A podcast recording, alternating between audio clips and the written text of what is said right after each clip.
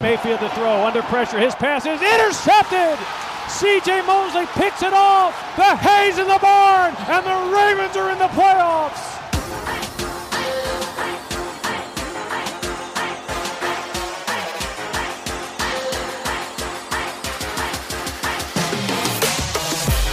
Mayfield with time throws, deflected and intercepted at the 40 yard line. Jimmy Smith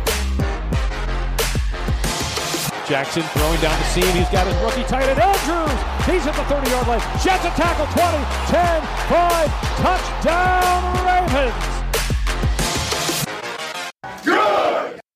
Hallo und herzlich willkommen zur nächsten Folge des äh, German Vlog Talks.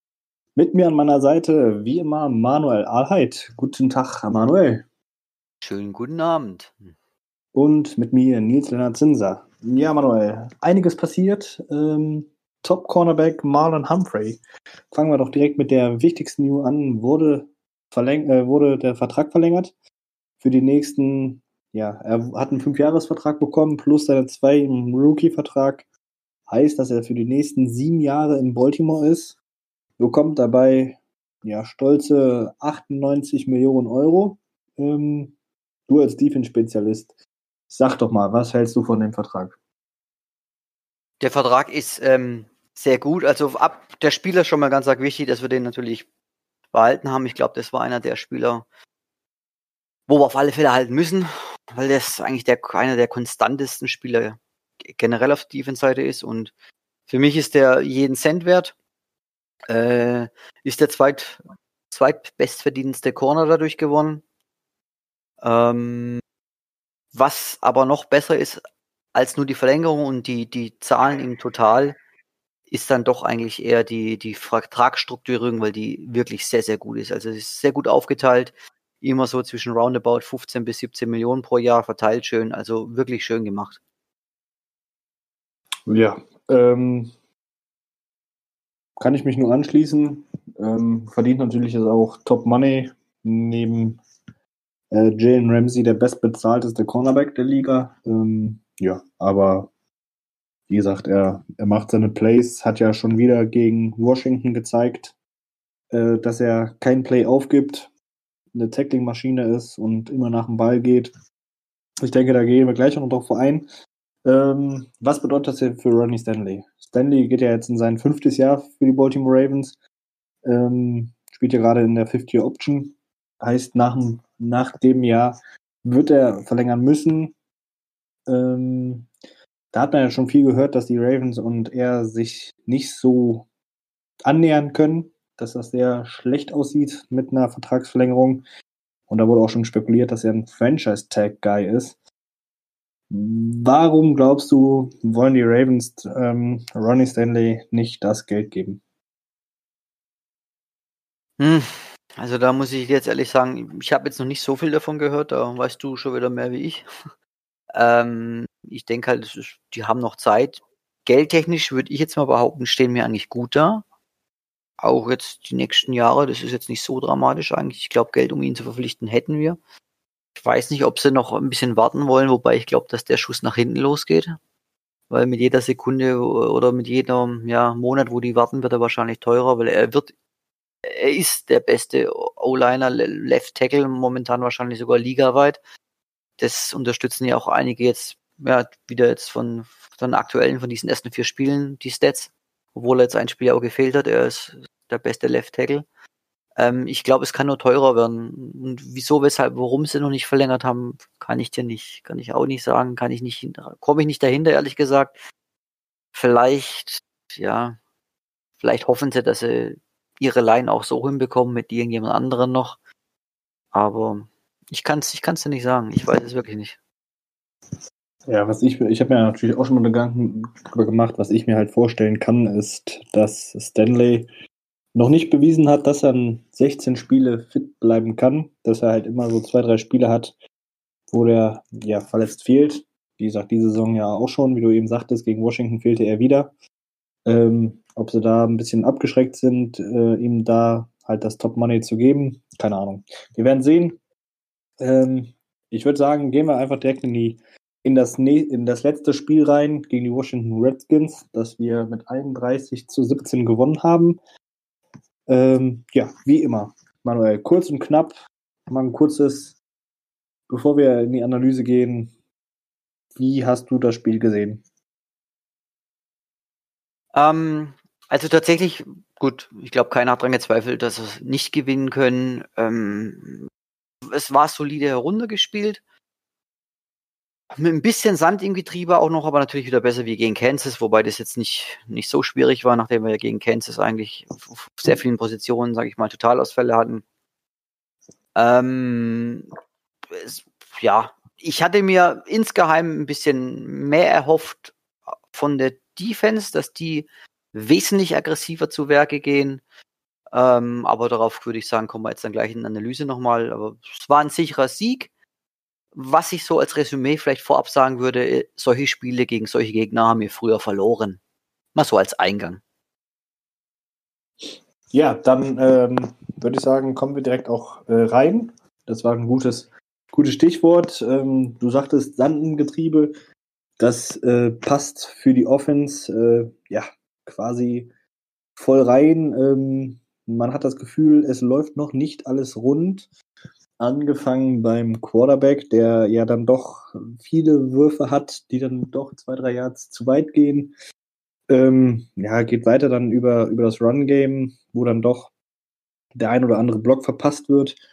Und äh, ja, endet quasi bei den Receivern jetzt nicht so unbedingt gegen Washington, aber dann gerade gegen Kansas mit unfassbaren Drops. Ähm, ja, da ist immer noch ein bisschen, ja, der Rhythmus fehlt, den wir im Vorjahr hatten. Ähm, die Dominanz, gerade der Offense Line fehlt, die wir im letzten Jahr hatten. Ähm, ja, wo wollen wir da anfangen? Ähm, zur, zur Passing Offense. Ich würde jetzt einfach mal sagen, wir machen mit der Passing Offense zuerst ähm, weiter. Ähm, ja, die 31. Passing Offense der NFL zurzeit. Puh, ja. Und ja, da muss man nicht drum herum reden. Da sieht man, dass ähm, nicht viel, nicht viel Passing im Moment ist wie ich schon sagte, Jackson verpasst den einen oder anderen Wurf, aber es ist halt auch Jackson und der macht halt auch viele Würfe, wo du denkst, das ist ein unfassbar guter Wurf. Wie jetzt zum Beispiel der, oh, ich weiß nicht gar nicht, wie lange er war, 20 Yard Pass oder so auf äh, Hollywood Brown aus dem Lauf heraus oder der, der Touchdown Pass auf Mark Andrews, den er da zu seiner linken Seite rausrollt und äh, ja quasi perfekt platziert. Ähm, genau. Solche, ja. solche unglaublich Würfe, ne? Genau. Also, ich denke, ich denke, da muss halt auch noch ein bisschen, ne, wir hatten die Fehler im Preseason angesprochen, äh, die fehlenden Spiele, dass da der Rhythmus einfach noch ein bisschen fehlt. Ich hoffe ein bisschen darauf. Wir hatten es vor einem Jahr, hatten wir es auch. Da standen wir dann nicht 3 und äh, 1, sondern, äh, ja doch 3 und 1, sondern 2 und 2. Und dann kam er so richtig ins Rollen. Ähm, ja, ich denke, die, die Offense wird noch ein bisschen Zeit brauchen. Und ähm, dass die Offense Line dieses Jahr nicht so dominant ist wie letztes Jahr, da konnte man schon von ausgehen. Genau. Also Marshall Jan, da können wir nicht ersetzen. Das war auch jedem bewusst.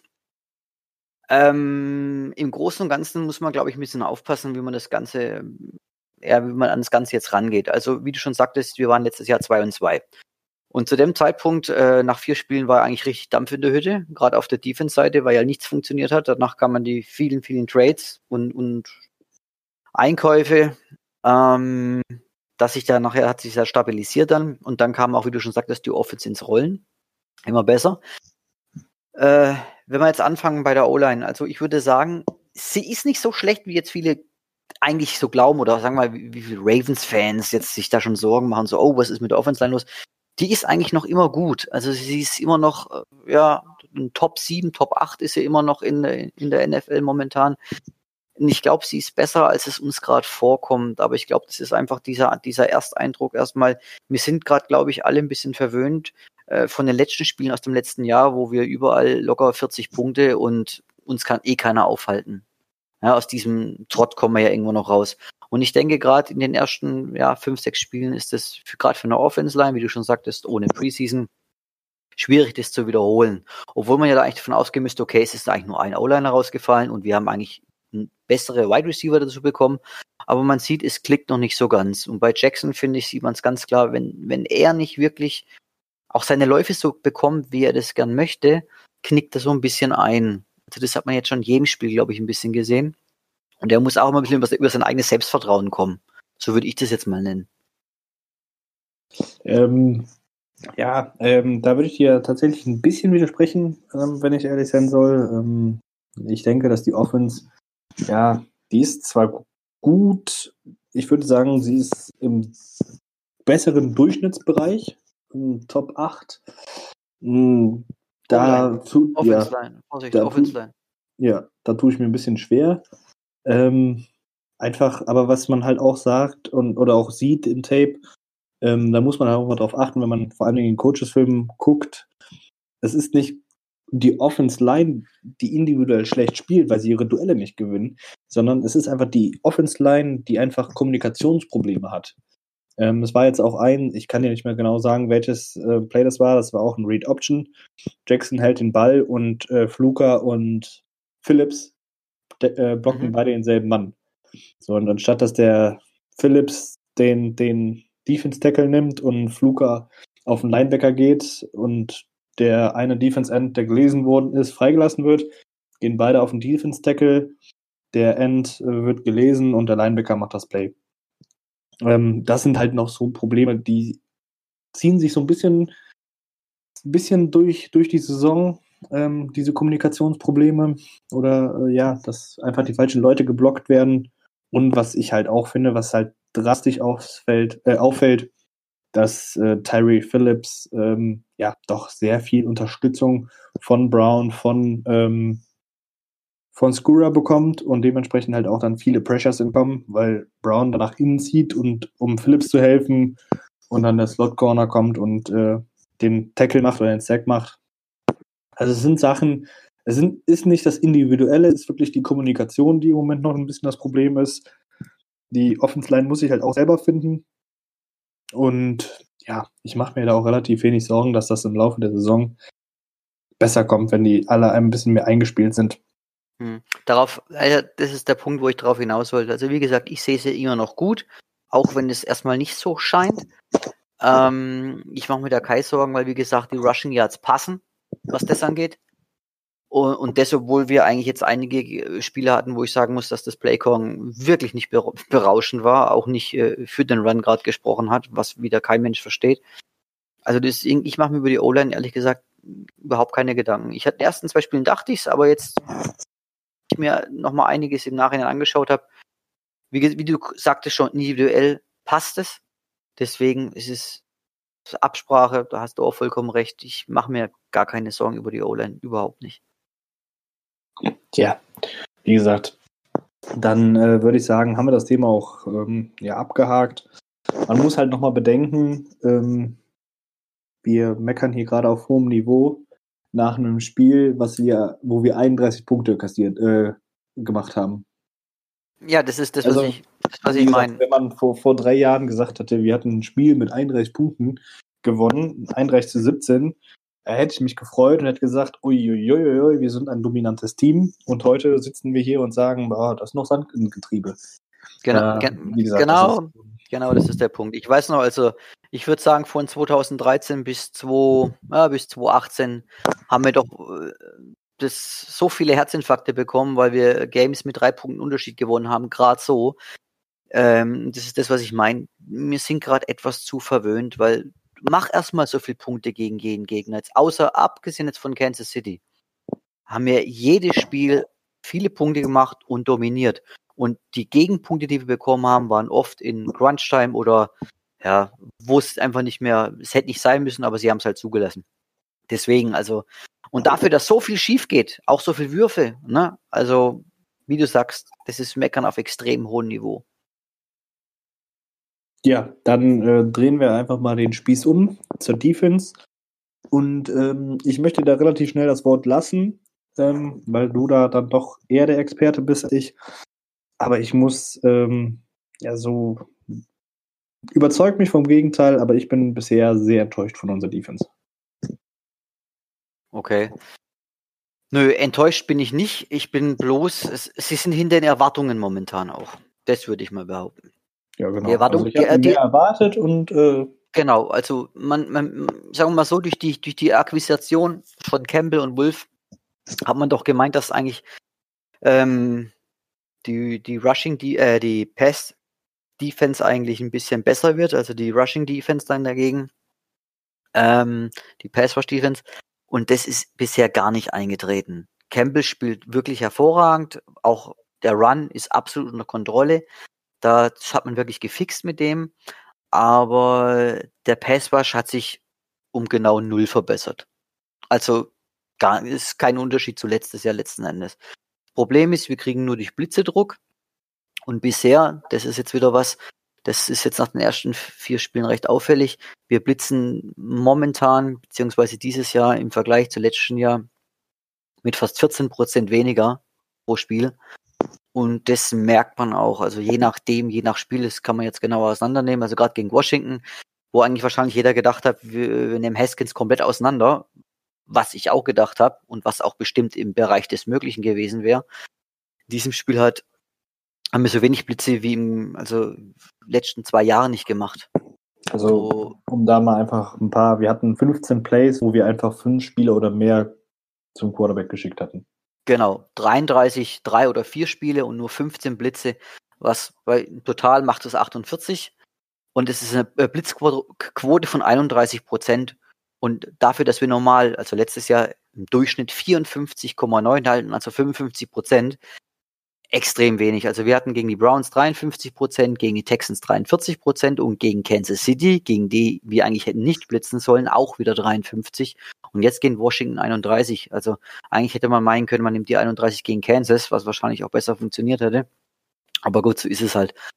Äh, er hat viel über den vier, äh, vier Mann Rush probiert und da schaut's halt einfach mau aus. Aber da hat sich auch zuletzt Jahr, wie gesagt, durch Campbell, er, er, es wird nicht so viel Druck aufgemacht Judon hat eine ganz schwere Saison bisher meines Erachtens.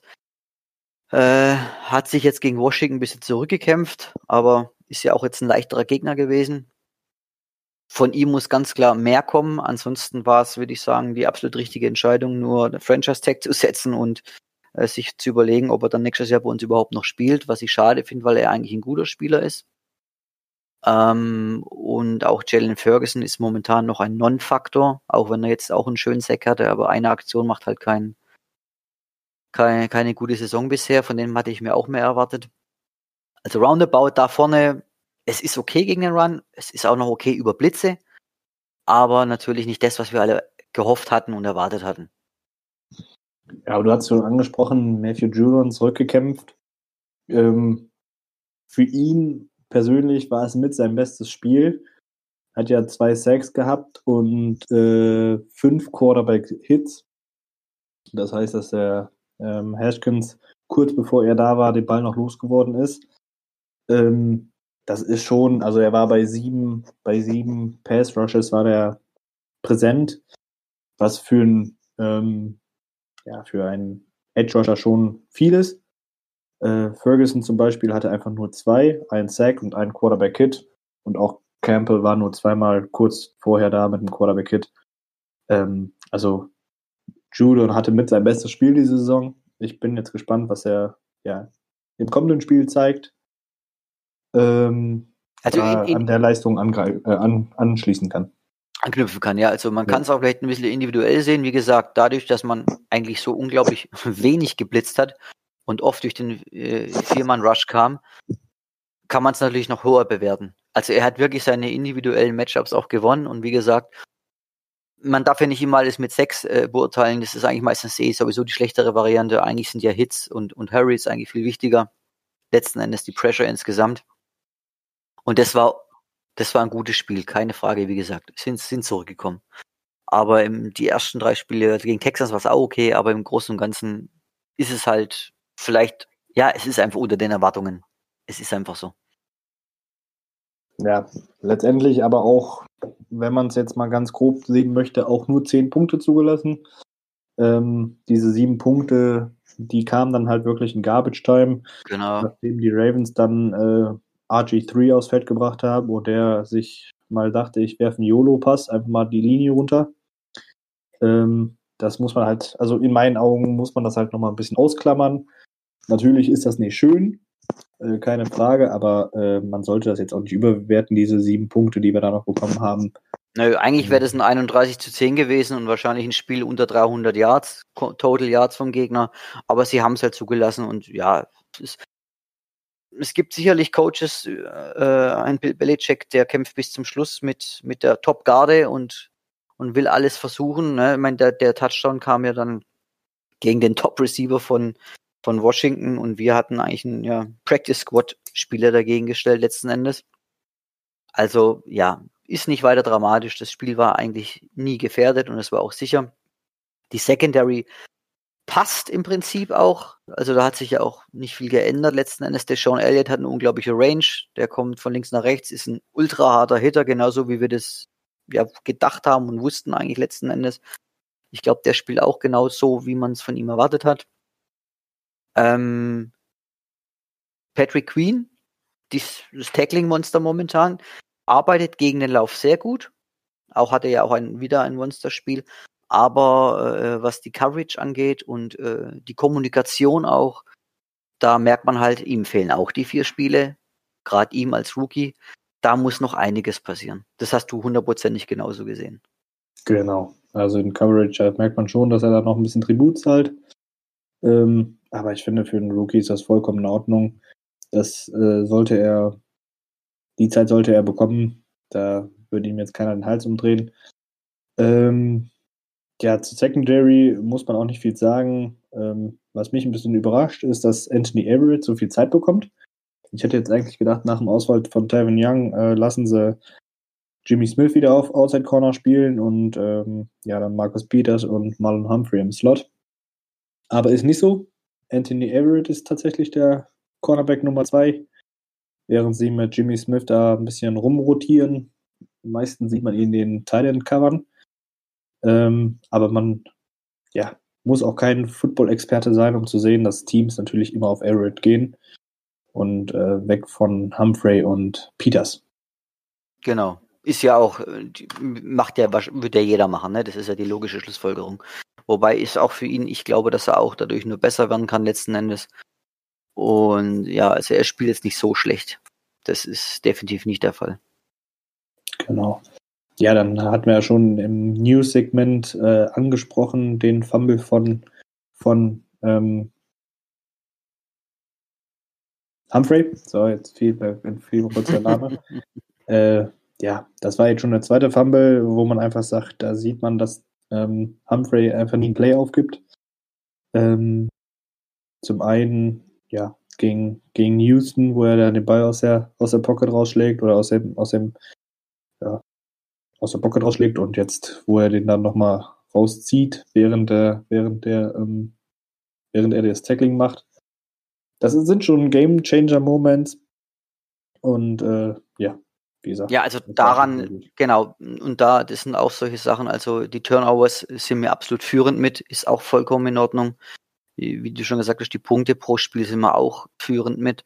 Es ist alles noch im Bereich des Möglichen. Und was man auch jetzt nicht unterschätzen darf, um nochmal darauf zurückzukommen, äh, für die Defense, ähm, sie stehen doch wacker viel, viel, viel öfters momentan auf dem Feld und in viel längerer Zeit, als sie das jetzt vielleicht seit letztes Jahr äh, ab Spiel 5 gewohnt waren weil die Offense doch nicht, nicht, nicht annähernd an diesen Zeiten rankommt, die wo wir letztes Jahr hatten.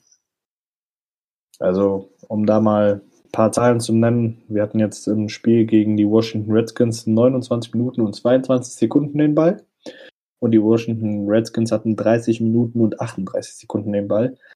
Ist zwar sehr ausgeglichen, aber man merkt schon, dass da ein deutlicher Unterschied ist. Im letzten Jahr waren es halt schon wirklich 6, 7, 8, ja, teilweise auch 9 Minuten wo die Ravens länger den Ball hatten. Und äh, gerade in der ersten Halbzeit war es ganz fatal. Da hatten sie nur genau. elf Minuten den Ball, während Washington ähm, ja 19 Minuten den Ball hatte. Ähm, ja, also da gebe ich dir auf jeden Fall recht. Ist ein ungewohnter Stil für die Ravens. Ähm, ja, und nochmal, wir sind Woche 4. Äh, groovt sich alles noch ein bisschen ein. Jetzt ähm, kommt das nächste Spiel. Wird ein schwieriges Spiel. Und ich würde sagen, äh, wir schließen Washington ab und gehen direkt zum Spiel gegen die Bengals. Ähm, Division-Duell. Joe Burrow zum ersten Mal. Die Ravens haben einen guten Rekord gegen, gegen Rookie-Quarterbacks. Glaubst du, dass wir mit unserem Blitzing-Style in der Defense, mit diesem, ja, ich sag jetzt mal, man kann nicht genau vorhersehen, was die Ravens machen, das ein oder andere Mal Joe Burrow verwirren können oder wird er seine gute Blitz, Blitzstatistik weiter fortführen können? Gut, es ist jetzt die Frage halt, wie, wie der Gameplan läuft. Also, wenn mich vor Washington jemand gefragt hätte, was passiert, hätte ich ja auch gesagt, der, der wird um sein Leben rennen müssen, aber genau das ist ja nicht passiert letzten Endes. Ähm, ich würde behaupten, dass wir trotzdem wieder zurück zu, dem, zu den vielen Blitzen, äh, weil es einfach ein Rookie-Quarterback einfach ist. Sollte man immer ausnutzen. Die Offense-Line ist nicht, nicht berauschend von den Bengals, das ist Fakto. Barrow macht es super. Ich meine, er hat jetzt drei Spiele mit über 300 Yards jedes Mal Pass-Yards gemacht. Das ist absolut richtig gut. Wie gesagt, vor allem bei der O-Line, die nicht sehr, nicht sehr stabil ist. Ähm, ich hoffe, dass Wink wieder viel Blitze macht und ihn dementsprechend verwirren kann. Die Frage wird halt sein, äh, de facto ist es so, dass Barrow dieses Jahr nicht wirklich, also bisher nicht wirklich weite Pässe hat. Also ich glaube, der weiteste Pass war ein Screen über 32 Yards oder 34 Yards. Ansonsten haben die nur die Intermediate Routes, Routes bis, bis 15 bis 20 Yards. Mehr kommt da nicht rüber. Selbst AJ Green hatte sein weitester äh, Empfang war 17 Yards oder 18 Yards. Also es kommt nicht nichts Tiefes an. Und da sehe ich halt eher dann die Problematik, äh, wenn er eben nicht tief wirft, logischerweise gegen den Blitz, schneller Wurf, kommt schneller raus. Da habe ich halt dann eben Sorgen, was, was Queen und Konsorten dann machen. Also gerade, äh, wenn sie ihn da als Opfer auswählen, kann es ganz schön hässlich werden hier und da. Ja, und gerade ja, gegen Kansas haben wir ja gesehen, was das ausmacht, wenn äh, die Teams anfangen, Screens und so gegen die Ravens zu spielen. Ähm, das war ja teilweise ganz schön fatal. Und wenn sie dann noch Misdirection reinpacken, ähm, ja, dann waren, waren wir oft auf dem falschen Fuß unterwegs und äh, deutliche Unterzahl und auch die Redskins, äh, das Football-Team, Entschuldigung, das Football-Team konnte ja auch mit dem ein oder anderen Screen schon viele Yards machen. Das ist so etwas, was mir echt Sorgen bereitet. Genau. Ähm, ja, gerade weil wir so aggressiv sind, werden Teams immer mehr auf Screens zurückgreifen. Ähm, und ja, es wird ein spannendes Matchup. Ich denke, und äh, das meine ich jetzt voller Respekt, dass mit den Bengals sowohl die O-Line als auch die D-Line die schlechteste ist, auf die wir bisher getroffen sind. Ja. Ich denke, ich dass, dir. Mhm. dass die vier Mannschaften, die wir vorher begegnet sind, äh, sowohl in der D-Line als auch in der O-Line besser bestückt waren.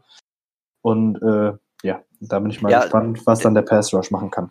Genau, also weil das jetzt gerade das super, es ist ein super Einwurf gerade. Man muss einfach mal sagen, wir haben gegen die Browns gegen eine Wahnsinns-D-Line gespielt, die jetzt auch ganz oben mitmischen, was Defense angeht.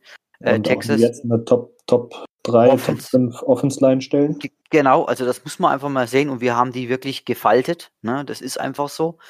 Ähm, dann Texas auch, hat auch eine gute D-Line. Ne? Die O-Line, gut, da brauchen wir nicht drüber diskutieren, die ist nicht berauschend, aber die D-Line ist wirklich mit individuell guten Spielern. Kansas City Defense Line ist auch super dabei dieses Jahr. Ähm, und, und über Washington D-Line brauchen wir uns eigentlich auch nicht äh, über- groß unterhalten. Gut, jetzt war Chase Young, äh, Young war jetzt ähm, verletzt und nicht dabei. Das war, das war bestimmt gut für uns, würde ich mal sagen, weil auch Stanley nicht da war. Aber trotzdem, die haben, die haben in diesen, in dieser D-Line sind fünf, äh, fünf First Rounder drin. Das muss man sich einfach mal vorstellen, was da für eine Qualität in dieser D-Line drin ist. Und wie du so sagst, da kommt jetzt auf alle Fälle was viel, viel Schwächeres. Ja. Ähm, dementsprechend mache ich mir da jetzt ja, keine Sorgen. Ist falsch, weil Joe Burrow. Genau, er ist gut. Der, Ja, der er spielt das, der ist richtig gut. Rookie. Ja, Genau. Ähm, aber letztendlich sollte in unserer Defense so viel Qualität sein, dass die Waffen gedeckt werden können, dass das Run-Game unterbunden werden kann, dass Joe Mixon halt auch relativ wenig ähm, Schaden anrichten sollte. Das Einzige, wo ich mir halt in dem Matchup Sorgen mache, sind die Screens. genau. Die Wenn muss, sie das dann mal spielen, dass Ja. dann auch Joe Mixon mal Zeit bekommt und Platz bekommt. Und dann kann es hässlich werden. Aber auch da sage ich, also wie gesagt, Blitze wieder hochfahren, viel in Press Coverage spielen, weil wie gesagt, tief geht eh nicht viel und wenn du pressen tust, kannst du auch eher mal einen Screen, äh, weil du ja mehr bekämpfen, weil du ja merkst, okay, der blockt mich gleich, wie auch immer. Das ist ein bisschen was anderes dann. Und dann würde ich sagen, läuft es auf der Defense-Seite. Ja, drehen wir den Spieß nochmal um. Offense gegen Offense der Ravens gegen die Defense der Bengals. Ähm, ja, ich hatte ja eben schon angedeutet, auch da denke ich, ist das die schwächste D-Line, die wir begegnen. Ähm, Nochmal, ich meine das hier mit vollem Respekt. Ähm, natürlich ist es keine schlechte D-Line, aber im Vergleich Nein. zu den vier, die wir vorher gesehen haben, ist es halt einfach in der Qualität am schlechtesten. Dann haben sie auch noch zwei, drei Verletzte. Ähm, ja, also eigentlich sollte das für die Offense ein, ein gerade an der Line of Scrimmage ein Duell sein, was sie gewinnen sollen, so, könnten und sollten, damit wir unser Run-Game wieder aufbauen. Weil gerade die Secondary äh, der Bengals finde ich persönlich nicht schlecht. Der Safety äh, Bates spielt mit einer der besten, der besten Seasons äh, unter den Safeties in der ganzen NFL. Ich weiß, man, man kann nicht immer viel auf die Grades von den von PFF geben, aber da ist er der bestgegradeste Safety in der NFL zurzeit. Und ähm, ja, wie gesagt, ich bin einfach gespannt auf die Offense, dass sie jetzt mal das Run-Game wieder so dominant gestalten können, dass sie die Zeit nochmal kontrollieren können und ähm, dann auch mit einem gut spielen oder gut klappenden Run-Game äh, wieder mehr ins Play-Action-Passspiel reingehen können und dann halt auch mal mehr durch die Luft durch die Luft Schaden anrichten können. Genau, also das Run-Game wird, wird der Knackpunkt sein. Also wir können, wir müssen gegen sie rennen. Das ist definitiv und es ist auch möglich. Und dadurch machst du halt erst Räume auf, ne? Das ist eine ganz klare Geschichte. Man muss auch sagen, sie verteidigen bisher unsere Offense gut, also egal wer. Das haben bisher alle richtig gut gemacht und sie zeigen auch jedes Mal andere Formationen. Das ist sehr interessant, wie wir momentan verteidigt werden. Ich denke mal, da werden auch mir noch unsere Coaches einiges an Gehirnschmalz reinstecken, dass sie noch was ändern. Ähm, ja, Run Game muss aber laufen. Ich glaube, das ist noch viel wichtiger als, als letztes Jahr. Das muss einfach funktionieren. Bevor wir äh, das Interview haben mit unserem Gast von dem German Jungle, ähm, noch eine kleine Breaking News tatsächlich. Äh, die Ravens haben Geno Stone entlassen, den Safety, den Siebtrunden-Pick, wo ich äh, ja doch, nachdem ich das Tape von ihm gesehen hatte, dann doch ein bisschen Feuer und Flamme war, den mal zu sehen, weil er eigentlich kein guter, äh, kein schlechter Spieler war. Ähm, ja, Manuel, was bedeutet das? Also jetzt ist ein Roster-Spot frei. Kommt da wer? Kommt da noch ein Trade? Ähm, oder was glaubst du? Ja. Also es ist mit, mit Sicherheit was im Anflug. Ähm, wie gesagt, es kam jetzt vorhin erst rein. Ich mache mir jetzt, wie gesagt, keine Sorgen. Ich denke, dass er auf die Practice Squad kommen wird, wenn er das Waiver, Waiver Wire durchlaufen ist. Weil ich nicht vermute, dass ihn jemand aufpicken wird. Meine Meinung. Ähm, sie machen es nicht umsonst. Sie wollen Platz schaffen. Was kann kommen? Gut, Trade. Da kommen wir vielleicht erstmal noch später dann auf, wenn, wenn wir die Zuschauerfragen dann haben drauf. Ähm, kann natürlich sein. Oder halt eben, dass irgendwelche ähm, Veteranen noch aufgelesen werden. Also ein gut bekannter Carr, Brandon Carr, der noch bis letztes Jahr bei uns war. Oder wer auch immer. Ja, dann ähm, gehen wir doch am besten in das Interview mit äh, Stephen Fox von den German Jungle, von den Cincinnati Bengals. Und äh, ja, viel Spaß. Ja, wir haben jetzt einen von den Cincinnati Bengals hier. Ich sage jetzt mal einen Experten und natürlich auch ein großer Fan von den Cincinnati Bengals. Stephen Fox von, den, von dem German Jungle ist jetzt hier im Podcast. Guten Abend, Steven. Eine wunderschöne gute Tageszeit. Ja, schön, dass du zu uns gekommen bist. Allererste und wichtigste Frage ist natürlich, wie geht es dir? Als Fan, als Mensch, ich kann soweit nicht lauter meckern als sonst auch und vor allem als Fan gerade happy, weil so langsam läuft, der erste Sieg ist drin und es geht in die richtige Richtung. Ja, du hast den ersten Sieg angesprochen. Ähm, da kommen wir dann auch direkt zur wichtigsten Personalie wahrscheinlich am Sonntag. Ähm, wir treffen zum ersten Mal auf Quarterback Joe Burrow. Ähm, wahrscheinlich in naher Zukunft wird das auch häufiger passieren. aus eurer Sicht natürlich hoffentlich für die nächsten ja, 15 Jahre. Ähm, ja, wie seht ihr so die Spiele von Joe Burrow, die ersten vier? Ähm, also er war ungefühlt, war er drei Quarter ein Rookie. Danach sah er aus wie ein Wett. Also das, äh, dieser klassische Eyeball-Test, äh, das sticht wirklich raus. Also er ist die Ruhe selbst, gerade wenn man es mit einem Andy Dalton der Vorsaison vergleicht, der ja teilweise sehr, sehr panisch agiert hat, weil hinter einer extrem löchrigen O-Line, wie sie auch noch immer so ist. Ähm, aber er schlägt sich gut, er macht sein Ding, er findet seine Receiver. Bei Deep Passes gibt es noch ein bisschen Abstimmungsprobleme, aber wir könnten nicht glücklicher sein. Ja, und wenn man jetzt so die Offense im Allgemeinen betrachtet. Ja, die Offense, äh, ähm, ja, die erste. Auch mit dem. Achso, Entschuldigung. Auch mit dem Calling meine ich jetzt. Also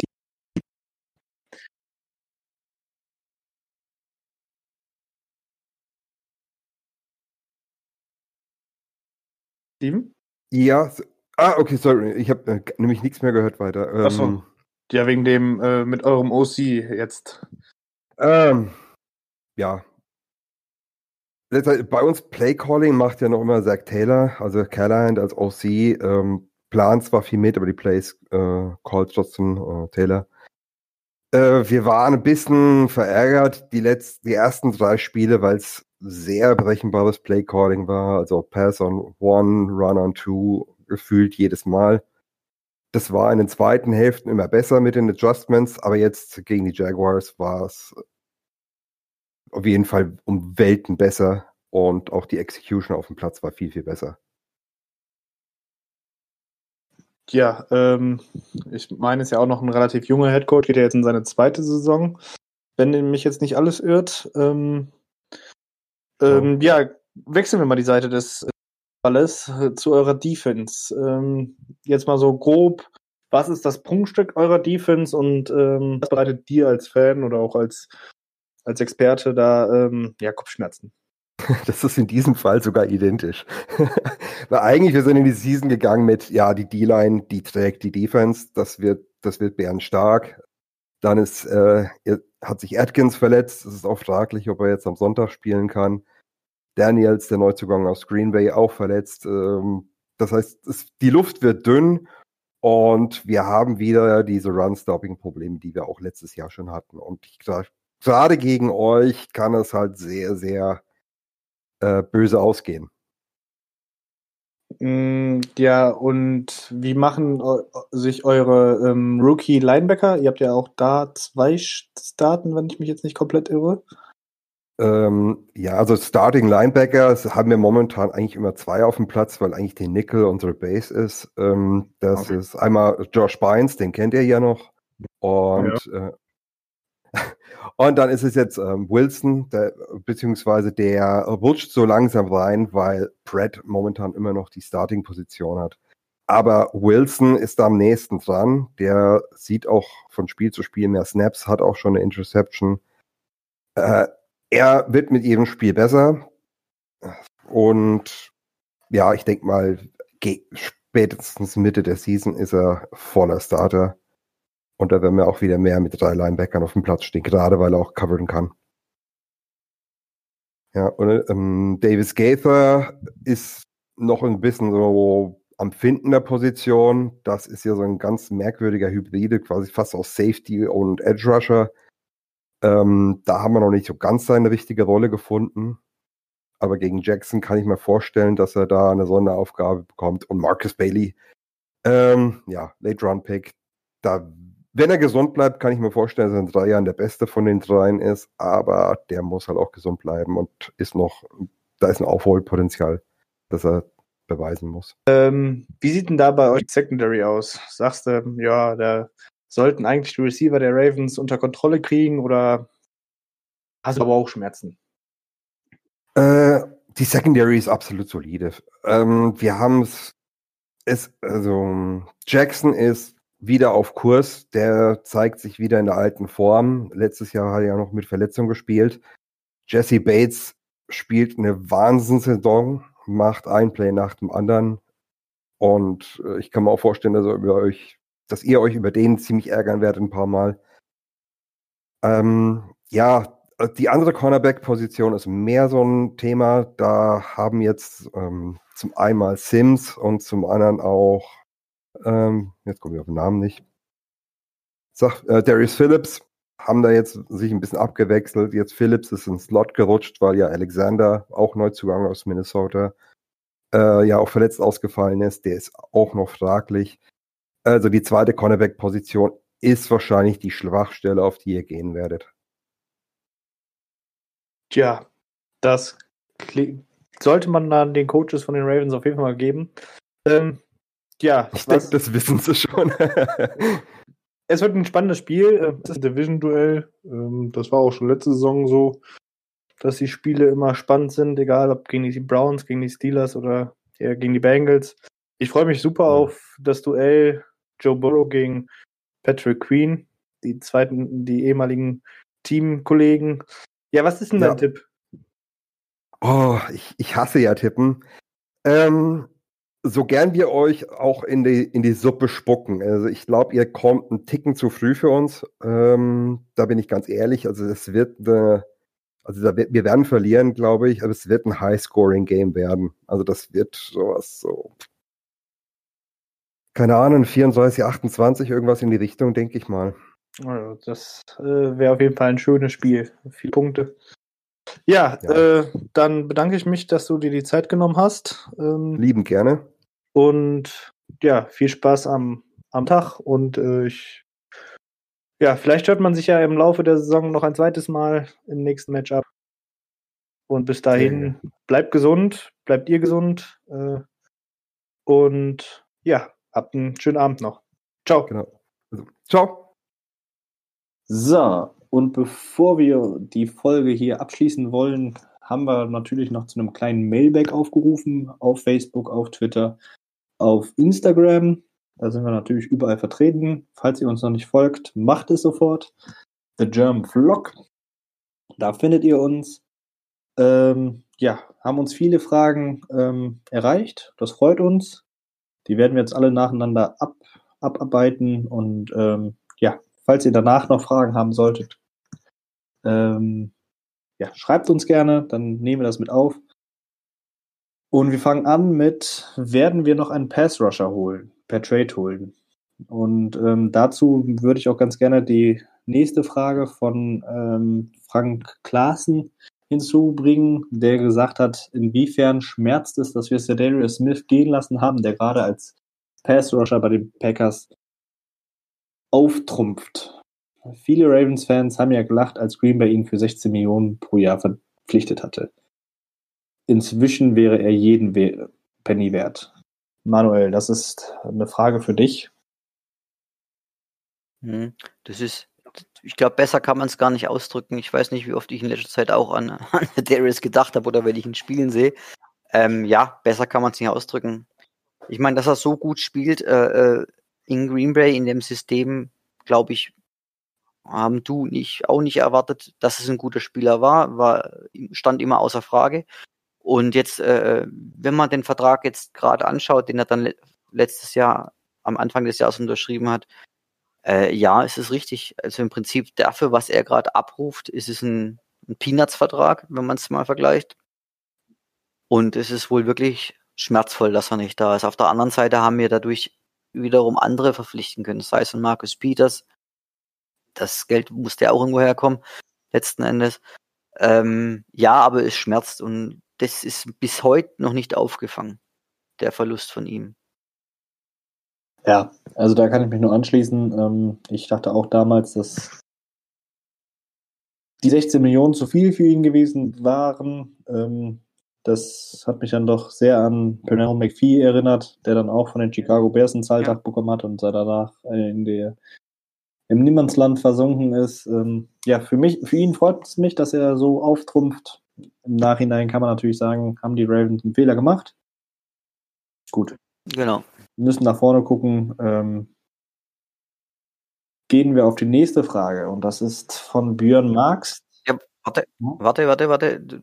Es ging noch darum, ob wir uns noch einen Passwasher per Trade holen. Das war die erste Frage noch. Du hast zwei Fragen vorgelesen. Oh, ja.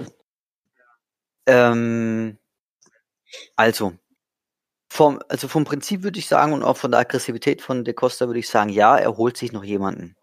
Ich glaube, er ist noch nicht, es, ist, zeigt sich, dass wir ein paar Schwachstellen haben und ich glaube auch, dass er, dass er eigentlich nicht zufrieden und nicht, dass wir nicht fertig sind mit dem Ganzen. Das Ding ist nur das, man muss jetzt einfach mal schauen, wer ist auf dem Markt, was ist möglich mit unserem Geld, was wir haben, was gar nicht so schlecht ist, roundabout 13 Millionen, je nachdem, was mit Earl Thomas seinem Vertrag noch passiert, sind wir schon im schlechtesten Falle bei 9 oder bei 8 Millionen. Also man kann schon ein bisschen was machen.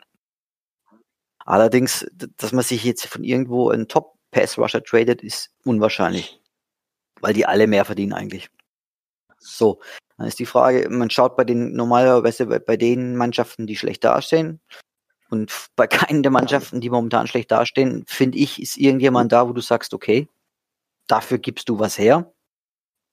Also ein, ein Draft-Pick oder sonstiges, ein, ein höheres, das ist, ist, eigentlich keiner wert. Einzigste, wo ich momentan immer noch so dran denke, ist äh, von Washington ist ähm, so, jetzt fällt mir der Name natürlich nicht ein. Ja. Kerrigan. Nein, Kerrigan. Genau. Kerrigan. Genau, Ryan Kerrigan, der in seinem letzten Jahr jetzt spielt bei denen, von seinem Vertrag, den er hat, wo schon öfters mal die, die, die Gerüchte aufgekocht sind, ob er vielleicht mal zu uns kommt der wäre vielleicht sicherlich eine Möglichkeit. Ansonsten, also ich sehe jetzt, ich habe mir wirklich die Rosters mal durchgeschaut, geschaut, wer wo wie was spielt, unter was für Vertragssituationen. Und ich, ich sehe da eigentlich momentan keinen, wo, wo du sagst, den holst du und gibst einen Zweit- oder Drittrunden-Pick für her, weil es eigentlich fast auch nur ältere gestandene Passwasher dann über 30 sind, wo da eigentlich noch frei wären. Auch was geldtechnisch funktionieren würde. Ja, also ich denke auch, dass es definitiv eine Möglichkeit ist, dass wir uns noch einen Pass Rusher per, per Trade holen. Ich gehe aber auch davon aus, dass wir uns da noch gedulden werden müssen. Ähm, das Trade-Fenster ist ja bis Woche 8 offen. Ähm, was ich mir halt wirklich vorstellen kann, ist, dass äh, ich sage jetzt mal als Beispiel so ein Atlanta Falcons dann äh, 1 und 5 stehen und sagen, gut, wir haben die Saison verkackt. Wir werden einen kleinen Rebuild starten und dazu werden die Spieler, die altgestandenen Spieler, ähm, ja dann noch getradet für, ich sage jetzt mal, einen Viertrunden-Pick, so wie wir es letztes Jahr mit Marcus Peters zu der Zeit gemacht haben, ähm, wo die Rams ja auch gesagt haben, gut, dann machen wir so einen soften Rebuild. Ähm, die Saison ist gelaufen. Ob man da vielleicht noch irgendwie ja, jemanden bekommt, aber wie gesagt, Stand jetzt sind die Möglichkeiten da sehr, sehr gering, außer man holt einen Blockbuster-Trade raus. Und ähm, ja, die Ravens sind dafür bekannt, dass sie Draftkapital lieben. Und ich kann mir nicht vorstellen, dass da jetzt ein genau. Blockbuster-Trade äh, kommt. Mhm. Ja, vor allem, wie gesagt, du musst immer schauen, was, was, was für ein System, was holst du, was kannst du für einen Spieler holen, in dein System reinholen. Das ist halt immer so eine Sache. Ich meine, jetzt von, weil du jetzt sagst, Atlanta Falcons, da von, von der ganzen Truppe, der, okay, Dante Fowler, ne, zum Beispiel, aber der ist auch in einem viel zu hoch dotierten Vertrag momentan drin. Hm, das ich, ja, also ich sehe ich sehe das gerade momentan als sehr schwierig an. Ja, kommen wir zur nächsten Frage jetzt aber. Und zwar von Björn Marx. Die geht nämlich auch an die Position und ist Jalen Ferguson die Lösung, äh, die Lösung für die Zukunft. Zwei Saisons bis zum letzten Spiel absolut blass. Hm. Ich würde sagen, nachdem er letztes Jahr eigentlich so viel gespielt hat und, und eigentlich auch wirklich im Großen und Ganzen positiv überrascht hat, äh, glaube ich, ist es bisher wirklich blass. Auch seine Snap-Zahlen sind unglaublich gering. Er ist äh, rangiert ja meistens so in der 20 bis, bis 23 Snaps Range.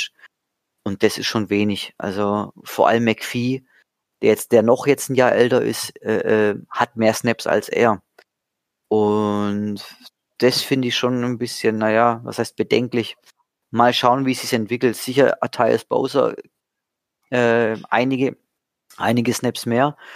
Und momentan sehe ich eigentlich tatsächlich Bowser äh, als denjenigen, den man, würde ich sagen, mit einem guten Deal weiter verpflichten sollte. Und, und Ferguson, gut, ist im zweiten Jahr, warten wir noch ab, wie es sich jetzt entwickelt. Es sind, wie gesagt, es sind noch einige Spiele.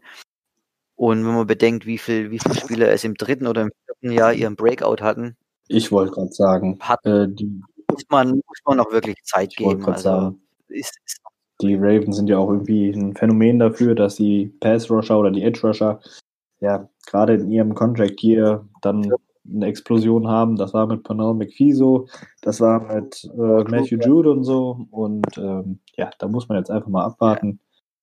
Ähm, ist noch jung, hat noch Zeit zum Lernen, aber sollte so langsam auch mal einen Step Forward machen. Dann, was bereitet die meisten Kopfschmerzen? Bengals D-Line oder Joe Burrow? Ich denke, die Frage haben wir schon beantwortet.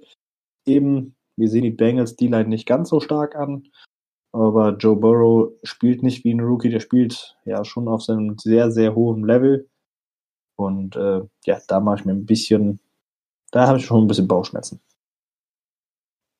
Genau, also viel mehr wie gegenüber der D-Line, die ja auch äh, ein bisschen angeschlagen ist, verletzungstechnisch. Genau. Dann die letzte Frage, warum? Und die kam tatsächlich ein bisschen häufiger mit den Wide Receivern. Ist Brown eine wahre Nummer 1? Ist Boykin zu viel mit Blocking beschäftigt, anstatt Bälle zu fangen? Oder fällt er vielleicht einfach dem System zum Opfer? Da können wir dann halt auch wirklich dann noch von Eric Glasel die Frage hinzutun. Hollywood kommt nicht so recht in Tritt. Boykin und die Rookies sind okay, aber nicht überragend. Wo seht ihr der Kern des schwächenden Passspiels? Jacksons Würfe und, oder Jacksons Würfe oder brauchen die Ravens einen Go-To-Guy im Wide Receiver Korb? Ich denke, die Frage haben wir auch schon beantwortet. Eben im, in Nachbetrachtung, es ist halt noch Sand im Getriebe. Es ist immer ja, ein bisschen das Playdesign, was noch ein bisschen schwächelt. Es sind halt die Würfe von Jackson, die ja dann doch teilweise ihr Ziel verfehlen. Ähm, aber man muss halt auch dazu sagen, dass Hollywood Brown bei vielen, vielen Routen Separation hat, wo er ein, zwei Yards vor seinem Gegenspieler ist, aber die Connections einfach, die Connection zu Jackson einfach noch nicht da ist. Genau. Und man muss sagen, dass auch, dass er eigentlich der Einzigste ist, der dann wirklich auch mal über den Safety noch gedeckt wird, zusätzlich als über eine Doppeldeckung. Das ist einfach so. Und wenn jetzt, ja, vom letzten Spiel ein, zwei, die ein, zwei Pässe, die lang auf ihn angekommen wären, würden wir da, glaube ich, gerade gar nicht drüber reden, weil dann hätte er so viel Yards schon dieses Jahr, dass es da gar nichts zu diskutieren drüber Und er gibt. hat ja trotzdem ein Also ich- 100-Yard-Game. Genau, also deswegen, und im ersten Spiel gegen Browns war es genauso. Also Hollywood ist, ist vollkommen in, in der Spur, mache ich mir gar keine Sorgen drum. Was Boykin angeht, äh, es ist, es ist sehr gut gefragt, ob er ein Opfer des Systems ist. Also mit Sicherheit ist er äh, durch seinen Körperbau äh, prädestiniert zum Blocken, das was er auch wirklich sehr gut macht. Äh, nur ist es, glaube ich, eher so, er wird ein bisschen falsch eingesetzt auch. Ja, ähm, da bin ich definitiv bei dir. Natürlich ist er viel zum Blocking einges eingesetzt, ähm, aber man sieht ihn diese Saison schon häufiger als letzte Saison. Das kann man natürlich auch. So, Das so. definitiv, genau. Und die Rookies finde ich bisher für die Draft-Pick, also die Draft-Runden, wo sie, wo sie geholt worden sind, bin ich voll überzeugt von, weil die, sie haben beide Einsatzzeit. Und ich sag nur, äh, ein Jalen Scott oder sonstige Konsorten, die wir gedraftet haben in der dritten, vierten, fünften Runde, die haben teilweise nie das Feld gesehen. Und deswegen, ich bin absolut positiv überrascht von den Rookies bisher auch. Genau, dann die nächste Frage kam nochmal von Frank Carsten. Wie seht ihr derzeit das Kräfteverhältnis in der AFC North? Ähm, ja, möchtest du, soll ich? Mach du. Ich denke, der Rekord sagt so einiges. Ähm, die Steelers stehen 3 und 0 nach der unerwarteten Bye Week. Die Browns kommen aus einem unfassbar guten Spiel gegen die Cowboys, stehen jetzt auch 3 und 1. Ähm, also, ja, du hast drei Teams, die äh, drei Siege haben. Zwei davon haben zwar eine Niederlage, aber das dritte Team hat noch nicht gespielt. Ähm, das wird dieses Jahr wieder eine super schwierige Division, wie jedes Jahr die AFC North Physical. Ähm, und ja, da muss man dann halt jetzt einfach mal abwarten, ähm, wie die Saison weitergeht, ob die, ob die Browns das Niveau halten können. Ähm, man muss natürlich auch fairerweise sagen, dass die Steelers jetzt noch nicht unbedingt den X-Faktor als Gegner hatten. Ähm, auch ohne da respektlos zu klingen, aber ich will jetzt mal sehen, wie sie gegen stärkere Gegner spielen. Ähm, und ja, ich denke, das ist noch zu früh in der Saison äh, zu sagen, wie sieht das Kräfte Kräfteverhältnis hier aus. Sind drei sehr gute Mannschaften. Die Bengals fallen natürlich ein bisschen hinter, wobei die auch besser spielen, als ich es denke oder dachte. Ähm, und ja, von daher, wie gesagt, ich bin gespannt. Wird ein spannender Kampf. Ja, ich, genau, ich würde aber sagen, also wir haben eine ganz starke AFC North. Das ist, glaube ich, ligaweit so vom reinen Rekord, wenn man die angeht, ist immer die, ist die stärkste Division. Äh, und ja, es wird spannend. Pittsburgh, klasse Defense, wirklich. Mal schauen, was, wie, was sie machen gegen starke Gegner. Und ja, es wird richtig eng, würde ich sagen, was das angeht. So, und dann noch die letzte Frage von Max Rockefeller. Und zwar, wie sieht die Vertragssituation bei den O-Linern aus? Denn ohne gute O-Liner wird Jacksons Running Game auf Dauer nicht funktionieren. Ähm, wie sieht die Vertragssituation aus? Also, Skura ist in seinem Contract Year. Der ist im Moment per Restricted Free Agent ähm, Tender unter Vertrag. Das heißt, er wird nach der Saison undrafted Free Agent. Äh, ähm, ähm, Restricted. Genau. Genau. Der wird, den könnte man nach der Saison verlieren. Ähm, das gleiche wie mit Ronnie Stanley, der zurzeit in seiner 50 Option spielt. Ähm, Tyree Phillips ist ein Rookie. Der hat noch ein paar Jahre vor sich. Äh, das gleiche ist auch mit Boseman. Ich glaube, der hat auch noch zwei Jahre vor sich. Und äh, Orlando Brown, der hat auch noch, der ist auch gerade in seinem zweiten von vier Jahren. Von daher sind auf drei Positionen für die Zukunft gut aufgestellt. Ähm, von ohne gute O-Liner möchte ich hier gar nicht sprechen. Wir hatten auch eben schon darüber gesprochen, dass einfach im Moment, im Moment die Kommunikation das größte Problem ist, dass da einfach noch nicht alles stimmt, dass da der Rhythmus noch ein bisschen fehlt. Aber ich mir da einfach keine Sorgen mache, dass im Laufe der Saison, dass da ein Rhythmus reinkommt, dass sie ab, äh, eingespielter sind und dann wieder eine sehr gute Offense-Line darstellen sollten. Jo. Ja, das war das Wort zum Sonntag. Ähm, wie immer, vielen Dank fürs Zuhören. Äh, viel Spaß am Sonntag. Ich gucke gerade mal, ob wir schon einen Injury Report hatten am Donnerstag. Ähm, aber ich sehe jetzt gerade nichts. Der Mittwochs Injury Report war ja ganz schön hm, lang. Gefühlt. Ja, ganz schön lang. Äh, da hätte man ja quasi die Spieler auch aufzählen können, die trainiert haben.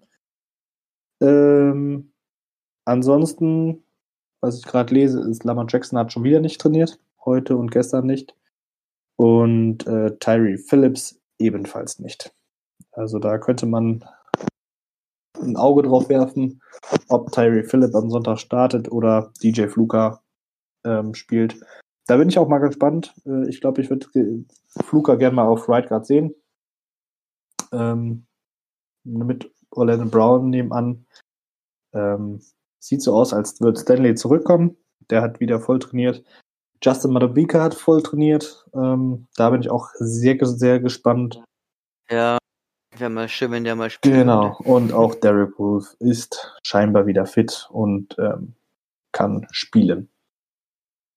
Ja, sonst noch irgendwas zu sagen? 19 Uhr diese Woche im Livestream von ran.de zu sehen. Ich weiß jetzt leider gerade nicht den Kommentator auswendig. Ähm, ansonsten wie immer im Game Pass. Äh, und ja, habt viel Spaß. Hoffentlich kriegen wir unseren nächsten Sieg und ähm, macht's gut. Bis dann. Macht's gut, wir hören uns. Ciao, ciao.